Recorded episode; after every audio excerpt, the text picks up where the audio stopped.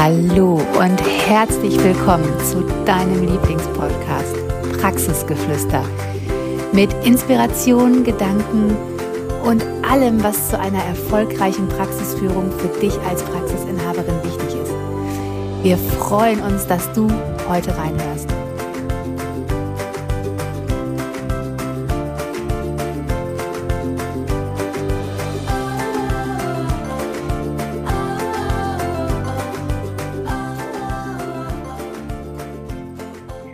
Hallo und herzlich willkommen zu einer neuen Folge Praxisgeflüster, dem Podcast für dich als Praxisinhaberin, wenn du dich gerade in deiner, mit deiner Heilmittelpraxis selbstständig machen willst, wenn du schon jahrelang am Markt bist, wenn du weiterkommen möchtest, wenn du aber auch einfach mal wissen willst, boah, was ist bei anderen so los, was machen die für Erfahrungen? Und was kann ich vielleicht in meiner Praxis noch anders machen? Wir sind Jessica und Katja, beide seit 14 Jahren als Praxisinhaberin selbstständig, haben auf diesem Weg wahnsinnig viel erlebt, haben jetzt im Dezember sogar ein Buch für Praxisinhaberinnen veröffentlicht, dass du dir kaufen kannst, um einfach mal von A bis Z eine Checkliste zu haben. Was gibt es so für Dinge, die wir beachten dürfen? Wie dürfen wir auch darüber denken? Und was hilft uns auch wirklich voranzukommen, um unsere Praxis erfolgreich zu führen? Und in diesem Podcast nehmen wir dich einfach mal mit zu Themen, die uns beschäftigt haben, wo wir Erfahrungen gesammelt haben, die für uns aber nicht selbstverständlich waren und wo auch keiner drüber spricht, um einfach für dich den bestmöglichen Weg von einer erfolgreichen und wirtschaftlichen weiblichen Heilmittelpraxis zu ebnen. Und deshalb gibt es ja auch im Januar sind wir gestartet mit diesem wunderbaren fünf Folgenprogramm für Praxisgründer, für Existenzgründer. Und die letzten zwei Wochen haben wir schon wahnsinnig viel dir Tipps mitgegeben, was du als Existenzgründerin, als Praxisinhaberin, die gerade startet, beachten darfst. Aber vielleicht auch als Praxisinhaberin, die schon ein bisschen länger dabei ist und denkt so, ach, das ist aber für mich auch neu, das arbeite ich vielleicht doch nochmal nach. Und heute sind wir in Folge drei und ich freue mich so wahnsinnig. Heute geht es nämlich darum, Finanzen im Griff. Und ja, die finanzielle Seite einer Praxis kann echt eine Herausforderung darstellen, weil wir lernen in der Ausbildung im Studium nicht wirtschaftlich zu denken. und sagt keiner, dass Praxen Gewinn machen müssen, um zu bestehen. Und sagt keiner, wie wir da hinkommen und was es so für Schritte gibt.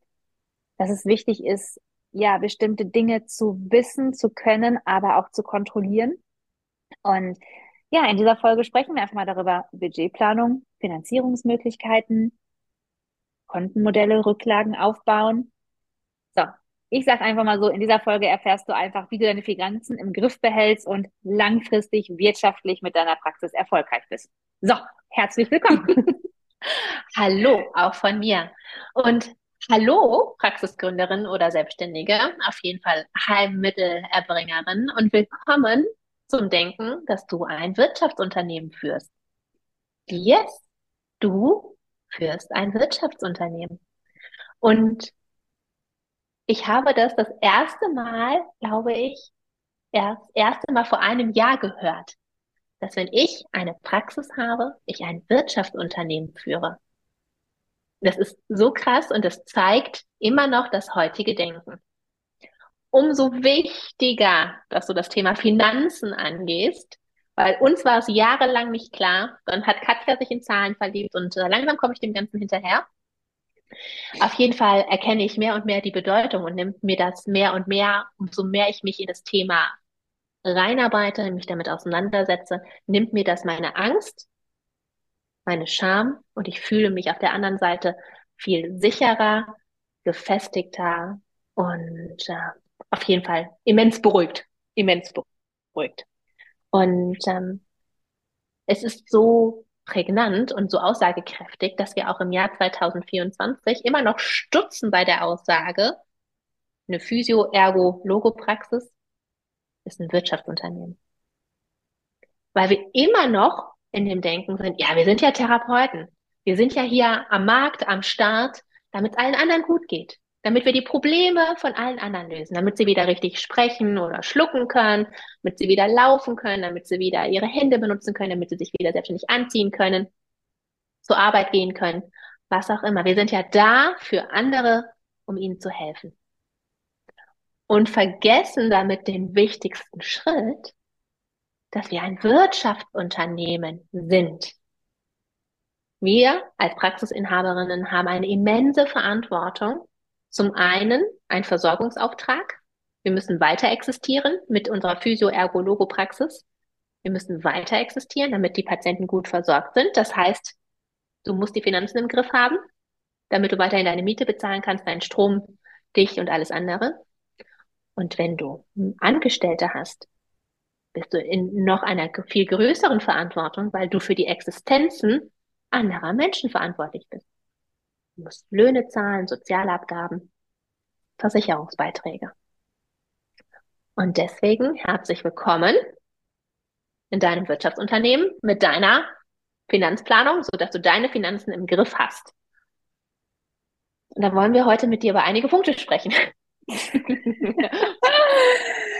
ja, also ich weiß, dieses eine Praxis muss Gewinne machen, mhm. finde ich, ist so eins der Schlüssel, eine, einer der Schlüsselsätze, der da drunter kommt. Eine Praxis ist ein Wirtschaftsunternehmen und eine Praxis muss Gewinne machen. Weil jedes Unternehmen macht Gewinne. Jedes Unternehmen. Nur wir als Praxen tun immer so, als ob es nicht wichtig wäre. Und das Allerwichtigste finde ich, es gibt ein paar Punkte, die wir heute mit dir durchgehen möchten, ist, dass du dir eine Planung machst. Wir haben jahrelang ohne Plan agiert. Was reinkam, war cool, was raus war, war auch okay. Was da blieb, war meistens nicht so cool, weil meistens nicht so viel überblieb, weil wir hatten gar keinen Plan. Wir hatten gar keinen Plan. Wir haben einfach nur agiert und ein bisschen geguckt und das war so ein bisschen so Larifari, weil wir es nicht wussten, weil wir auch Schiss hatten, weil wir ja gar keine Ahnung hatten. Wir haben uns aber auch geschämt, weil wir es keinem sagen wollten, weil wir führen ja eine Praxis. Da kannst du ja nicht sagen, dass es nicht auf dem Konto nicht so gut aussieht oder dass du keine Ahnung hast, wie es funktioniert, weil du willst ja auch nicht vor anderen die Hosen runterlassen. Das ist ja auch so, lieber man nicht. Aber ähm, the show must go on, es wird schon irgendwie. Notfalls sparen wir einfach bei uns Fragezeichen. Äh, fühlt sich auch nicht geil an, aber machen wir dann einfach mal. Oder sind total panisch, weil wir noch zehn Abrechnungsrezepte durchhauen müssen, damit wir hoffen, dass der Monat irgendwie gut wird. Und jetzt hast du gerade gesagt, Jessie, für uns ist das so seit ein paar Jahren erst existent. Und ich finde, wir hätten uns das nicht erlaubt und auch nicht also überhaupt nicht gedacht, dass wenn wir diese Schritte, die wir vor Jahren, dass wir diesen ersten Schritt, wo wir gesagt haben, okay, jetzt fangen wir an, uns auf den Hosenboden zu setzen, jetzt beschäftigen wir uns damit, dass es dieses Ergebnis hat. Und da muss ich dir sagen, liebe Praxisinhaberin, Finanzen sind das Beste, was du kontrollieren kannst, weil du an Zahlen sehen kannst, wie dein Vermögen wächst. Und ja, Praxen dürfen ein Vermögen haben. Herzlich willkommen. Wir dürfen ganz viel Geld auf unseren Konten haben. Das ist nicht normal, dass eine Praxis am Ende des Monats null oder weniger auf dem Konto hat. Das ist traurig, dass es so ist, weil viele nicht wissen, wie es anders geht. Aber beruhigend, sicher und verantwortungsbewusst ist, wenn du auf deinen Konten ein dickes Plus hast. So dass du weißt, egal was kommt, ich kann das hier regeln. Das bringt mir Sicherheit. Ich habe fünf Minuten zum Nachdenken und deswegen, es ist nicht sexy, es ist nicht fancy, aber die Planung ist total wichtig.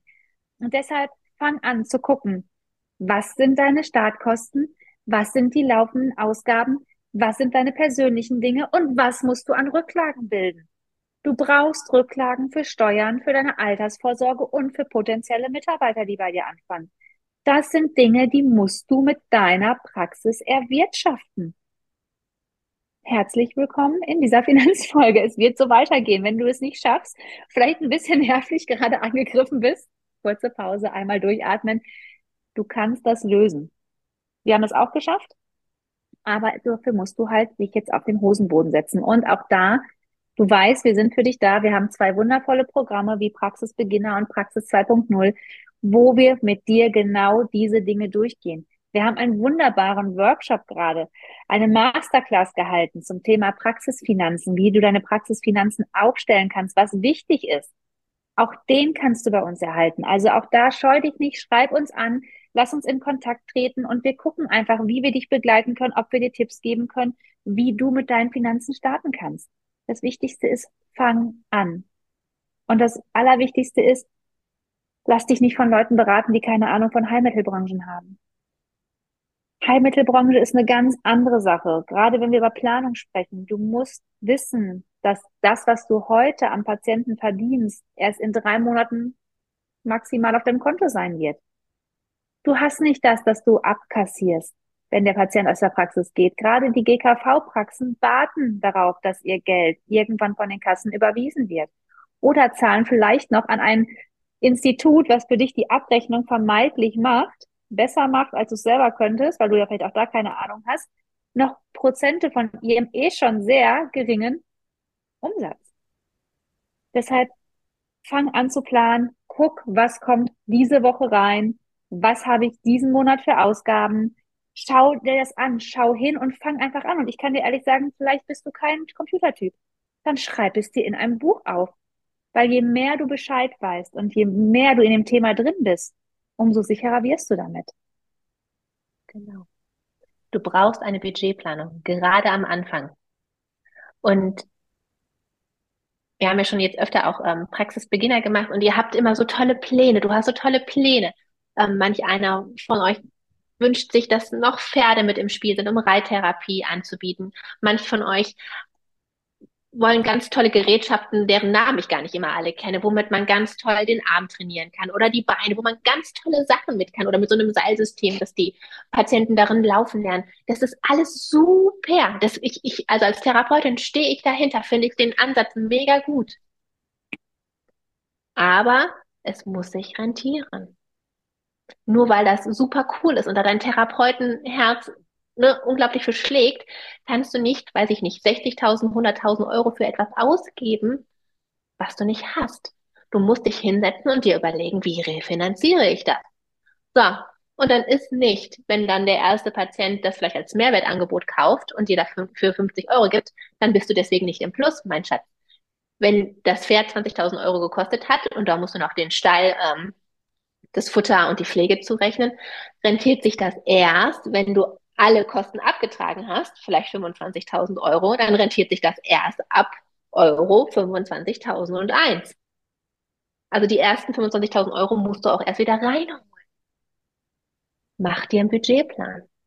Wie gesagt, klar, du brauchst Räumlichkeiten. Du brauchst äh, einen Computer, du brauchst ein Telefon. Was braucht es wirklich? Und wenn du so eine Vision hast, finde ich das super, dann solltest du das ausleben auf jeden Fall. Aber nicht nur durch Motivation, weil es so eine super coole Idee ist, sondern auch mit Kompetenz. Und Kompetenz meine ich Finanzkompetenz. Setz dich hin, überleg dir, ab wann sich das Ganze rechnet. Hol dir Hilfe, wenn du nicht weißt, wie. Du aber von diesem Traum nicht ablassen möchtest. Finde ich völlig in Ordnung, aber dann hol dir Hilfe. Denn du bist ein Wirtschaftsunternehmen. Du bist nicht dafür gestartet, du machst nicht diesen Aufriss, um nur zwei Jahre am Markt zu sein, um dann einpacken zu müssen, um dann insolvent zu gehen im schlimmsten Fall. Deswegen gehst du nicht an den Start. Dafür machst du das hier nicht. Du machst das, damit du bestmöglich bis zu deiner Rente, bis darüber hinaus ein Wirtschaftsunternehmen führst, ein florierendes Unternehmen, das Gewinn bringt, einen Mehrwert bringt für die Menschen, egal ob es die Patienten oder deine Mitarbeiter sind, aber auch gewinnbringend für dich ist. Und dafür bedarf es Recherche, Planung und Ausführung. Ja. Und wenn du jetzt denkst, aber ich habe das ganze Geld gar nicht, aber ich möchte so gerne, natürlich gibt es Möglichkeiten, dass du das finanzieren lässt. Auch da möchte ich dir nochmal sagen, du musst nicht bei der nächstbesten Bank bleiben. Auch da, du kannst mit Bankberatern verhandeln über äh, über ähm, Zinsen. Du kannst dich mal informieren, was es für Fördermittel gibt. Für manche Dinge, die werden auch gefördert. Nur bedenke daran, wenn es Fördermittel gibt, da sind auch ganz bestimmte ähm, Regeln hinter, die du einhalten musst. Ne? Also du kannst nicht jeden Kredit für alles benutzen. Also auch da musst du dich informieren und du musst einfach mal dich da breit aufstellen. Äh, das ist zum Beispiel das, was wir am Anfang machen. Wir sind zu der ersten Bank gegangen und haben gedacht, okay, Hauptsache es gibt uns jemand einen Kredit, weil oh, Hilfe, vielleicht gibt uns ja keiner. Wir nehmen den einfach mal. Heute führen wir Bankgespräche anders. Heute überlegen wir, okay, was gibt's für Möglichkeiten? Wer geht mit uns? Gibt es noch andere Dinge, außer vielleicht zur Bank zu gehen? Gibt es sowas wie potenzielle Investoren oder Partner, die einfach mit einsteigen möchten, die sehen, boah, das ist cool, das ist mega, das mache ich. Und ich meine Partner, nicht Familie. Auch da möchte ich dich nochmal ganz klar darauf hinweisen. Es ist schön, wenn deine Familie dich finanziell unterstützt und wenn du das aber irgendwann zurückzahlen musst, denke daran, dass du es zurückzahlen musst. Mach dir da auch einen Plan. Gerade in der Familie finde ich es noch, noch, noch wichtiger, dass du da wirklich verantwortungsbewusst mit umgehst. Wenn jetzt die Oma sagt, boah, du machst das so toll, mein Mädchen, hier hast du 50.000 Euro, kauf dir davon, was du willst und mach davon eine tolle Praxis draus. Und vielleicht will sie es nicht zurück, dann hast du Glück gehabt, dann vergib es bitte nicht leichtfertig. Wenn sie es aber zurückhaben möchte, denke daran auch, dass du es ihr schuldig bist. Das ist nicht leichtfertig mal eben so ausgegeben für Helefins und Kelefins, sondern du musst gucken, dass du das wieder zurückzahlen kannst und wie du das zurückzahlen kannst mach dir da wieder einen Plan. Da sind wir wieder. Mach dir einen Plan.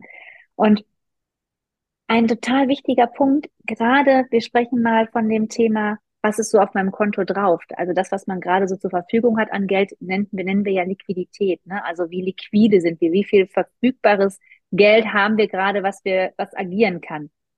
Die Herausforderung gerade bei uns im Heilmittelbereich ist, dass es Schwankungen in der Einnahmesituation gibt dass es da wirklich Schwankungen und Unsicherheiten gibt im Liquiditätsplan, weil wir nehmen das jetzt gerade hier ähm, Mitte Januar auf die Podcast-Folge. Wir sprechen hier gerade über Schnee, Glatteis und so weiter. Da kommen Patienten vielleicht mal nicht. Da hast du vielleicht mal einen Tag, da ist die Auslastung vielleicht bei 40 Prozent. Das kann passieren. Da hast du vielleicht auch mal einen ganzen Tag nichts zu tun. Ich erinnere mich an, an eine Situation, Jessie, da sind, waren wir gerade selbstständig, da bin ich mit meinem Smart damals noch.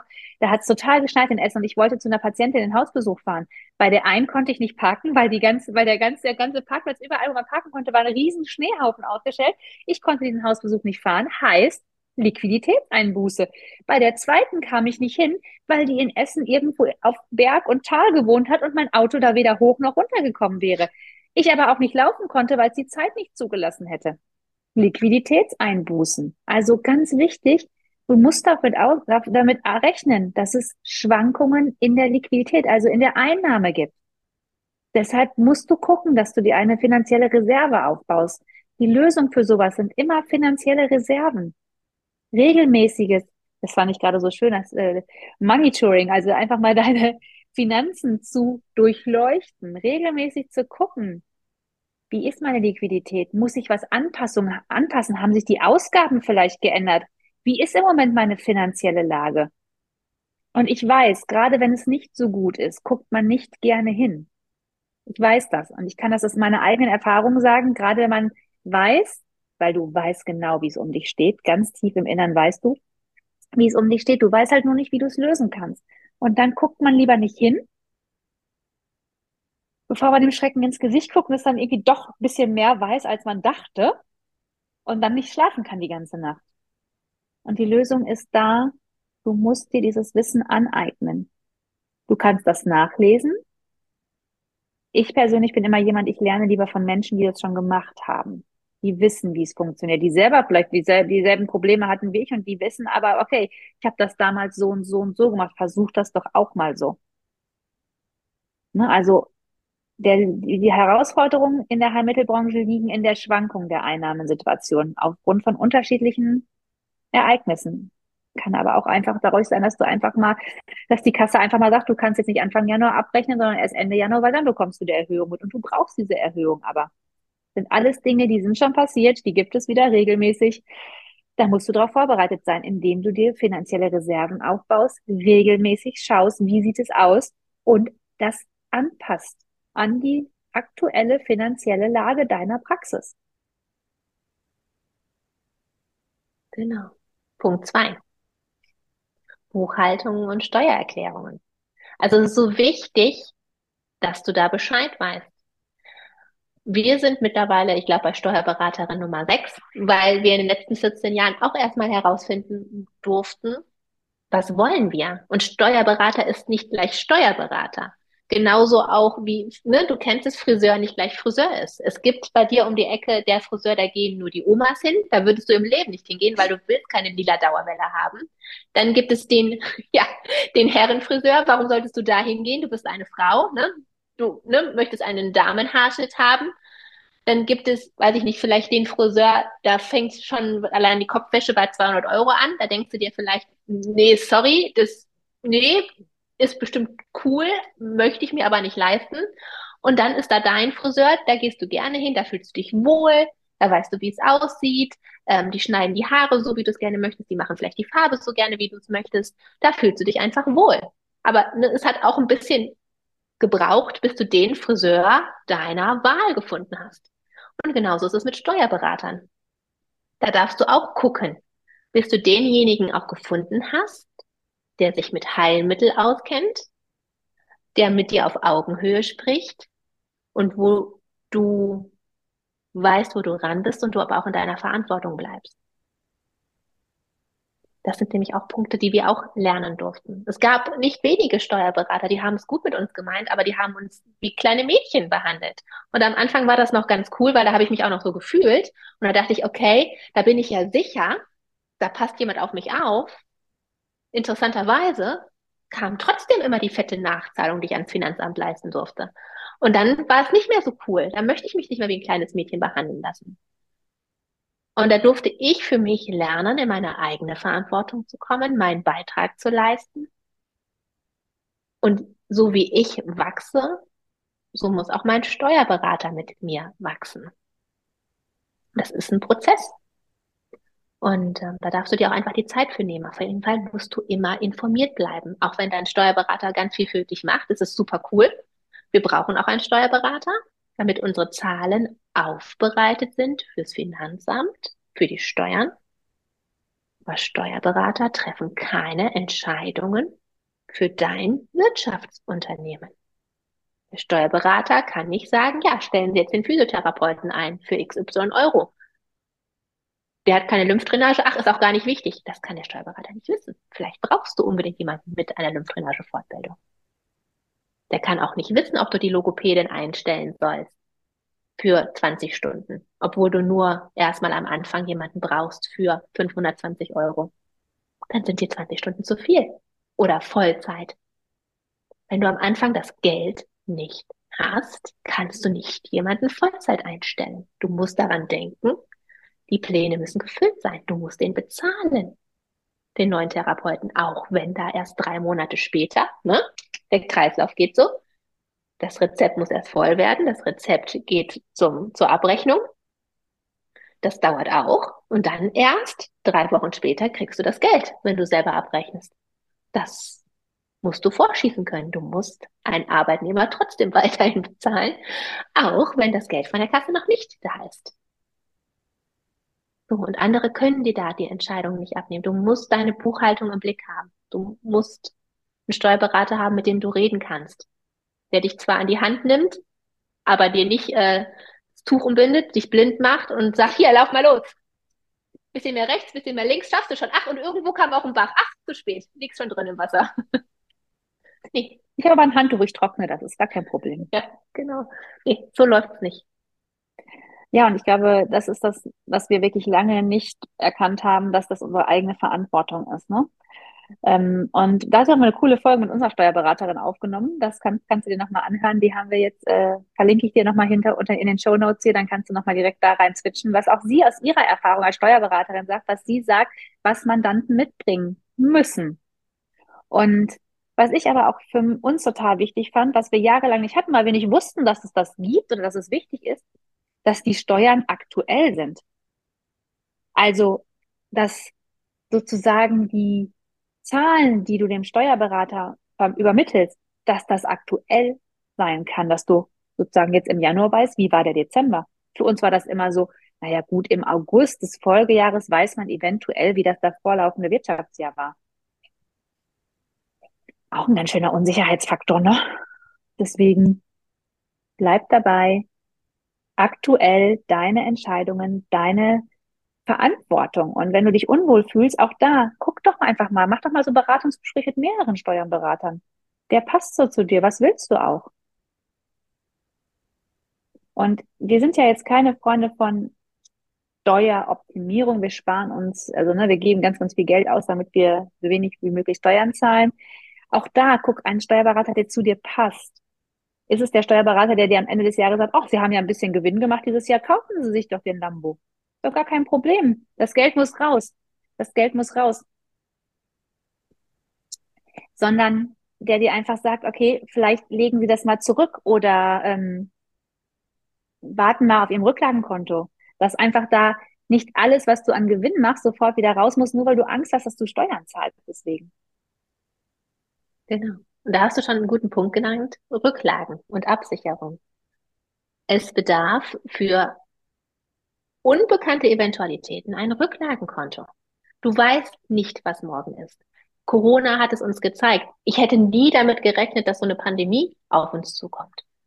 Aber wir sind heute in einer Zeit, da wissen wir nicht, was morgen ist. Das ist auch überhaupt nicht schlimm. Wir müssen auch nicht mehr vom Schlimmsten ausgehen, aber so ein Rücklagenkonto lässt dich ungemein gut schlafen. Habe ich viele Jahre verkannt.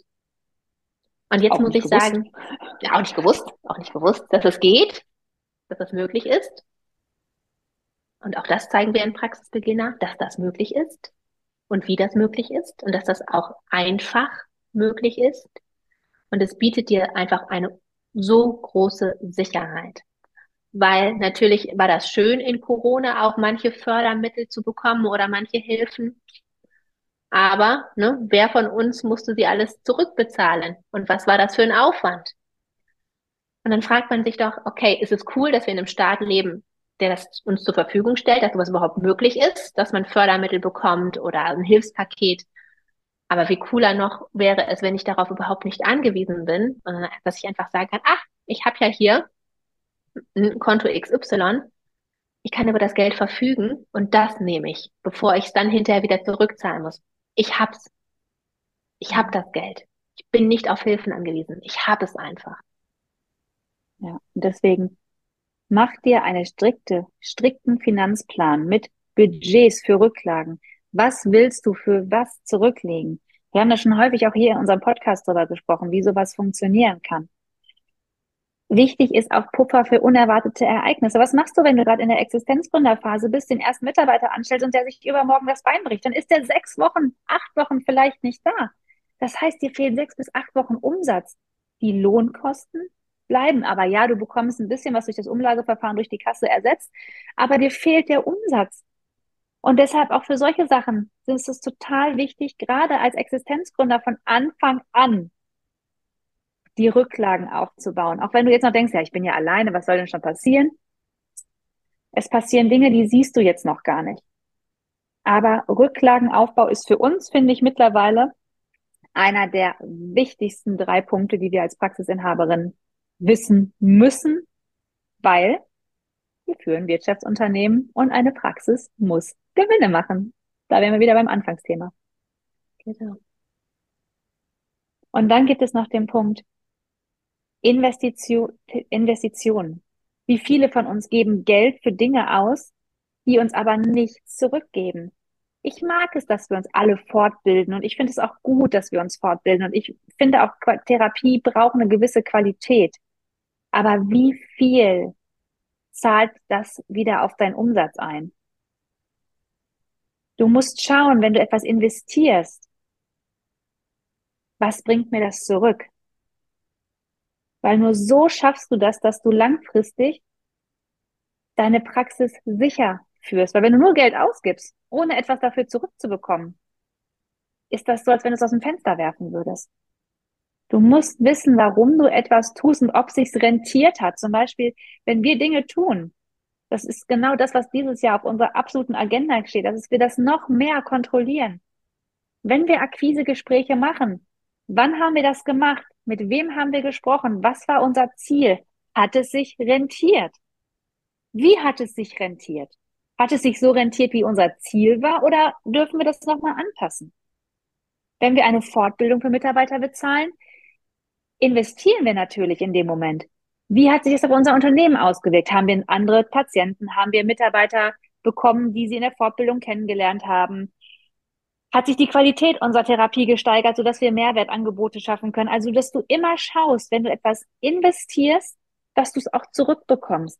Weil wir sind nicht die Heilsarmee. Wenn wir etwas investieren, müssen wir es auch wieder zurückbekommen. Und deshalb ganz, ganz wichtig, analysiere Dinge, die du machst plane Investitionen, um sicherzustellen, dass deine Praxis davon profitiert. Ich glaube, jetzt haben wir schon wirklich viele, viele wichtige Punkte genannt. Die wirklich zu einer sicheren Finanzplanung gerade am Anfang dazugehören. Und um deine Finanzen wirklich im Griff zu haben, musst du anfangen hinzuschauen. Das, da kommt, also wir haben es jahrelang versucht, wenn du wegguckst, hilft es nicht. Die kommen immer wieder um die Ecke und klopfen dir von hinten auf die Schulter. Also schau ihn lieber ins Gesicht und guck, wo der Weg für dich hingeht. Das ist wirklich das, was ich sagen kann. Und da sind wir Frauen ja immer noch so ein bisschen beschämt und auch nicht, ich sag mal, selbstbewusst genug, dass wir sagen, boah, wir können auch Finanzen. Und ich finde, Frauen können Finanzen und zwar richtig, richtig gut. Weil das ist das, was wir in den Jahren auch immer wieder erfahren durften und auch gehört haben, dass wir Frauen einfach viel, viel verantwortungsbewusster mit Geld umgehen, auch viel, viel klarer und strukturierter, wenn wir einmal hingeschaut haben. Und ich glaube, das ist das, was wir auch in der Heilmittelbranche jetzt mal machen dürfen und gerade du als Existenzgründerin. Weil das Coole ist ja, du bist noch nicht so, sag mal, versaut mit anderen Mechanismen, sondern du hast jetzt die Zeit, du kannst es von Anfang an direkt implementieren. Und wie cool ist das, dass du es von Anfang an direkt richtig machen kannst, richtig gut machen kannst, so dass sie das nie wieder irgendwie den Boden unter den Füßen wegzieht. Also ich finde, das ist ein Luxus, den man dann hat. Das war die heutige Folge zum Thema Finanzen im, im Griff haben, gerade am Anfang als Praxisgründerin, als Praxisbeginnerin. Und wenn du dazu noch mehr wissen möchtest, schreib uns gerne bei Instagram eine Nachricht, ähm, wenn du mehr über das Programm Praxisbeginner hören möchtest, womit wir im Februar starten, wo wir wieder mit ganz tollen Frauen an den Start gehen. Ähm, Logopädinnen, Ergotherapeutinnen, Physiotherapeutinnen, die ihre Praxis von Anfang an erfolgreich, weiblich und wirtschaftlich aufstellen wollen. Einfach authentisch fühlen wollen. Und zwar nicht nur für ein Jahr an den Start gehen, sondern einfach sagen, ich bilde mir hier meine Lebensgrundlage.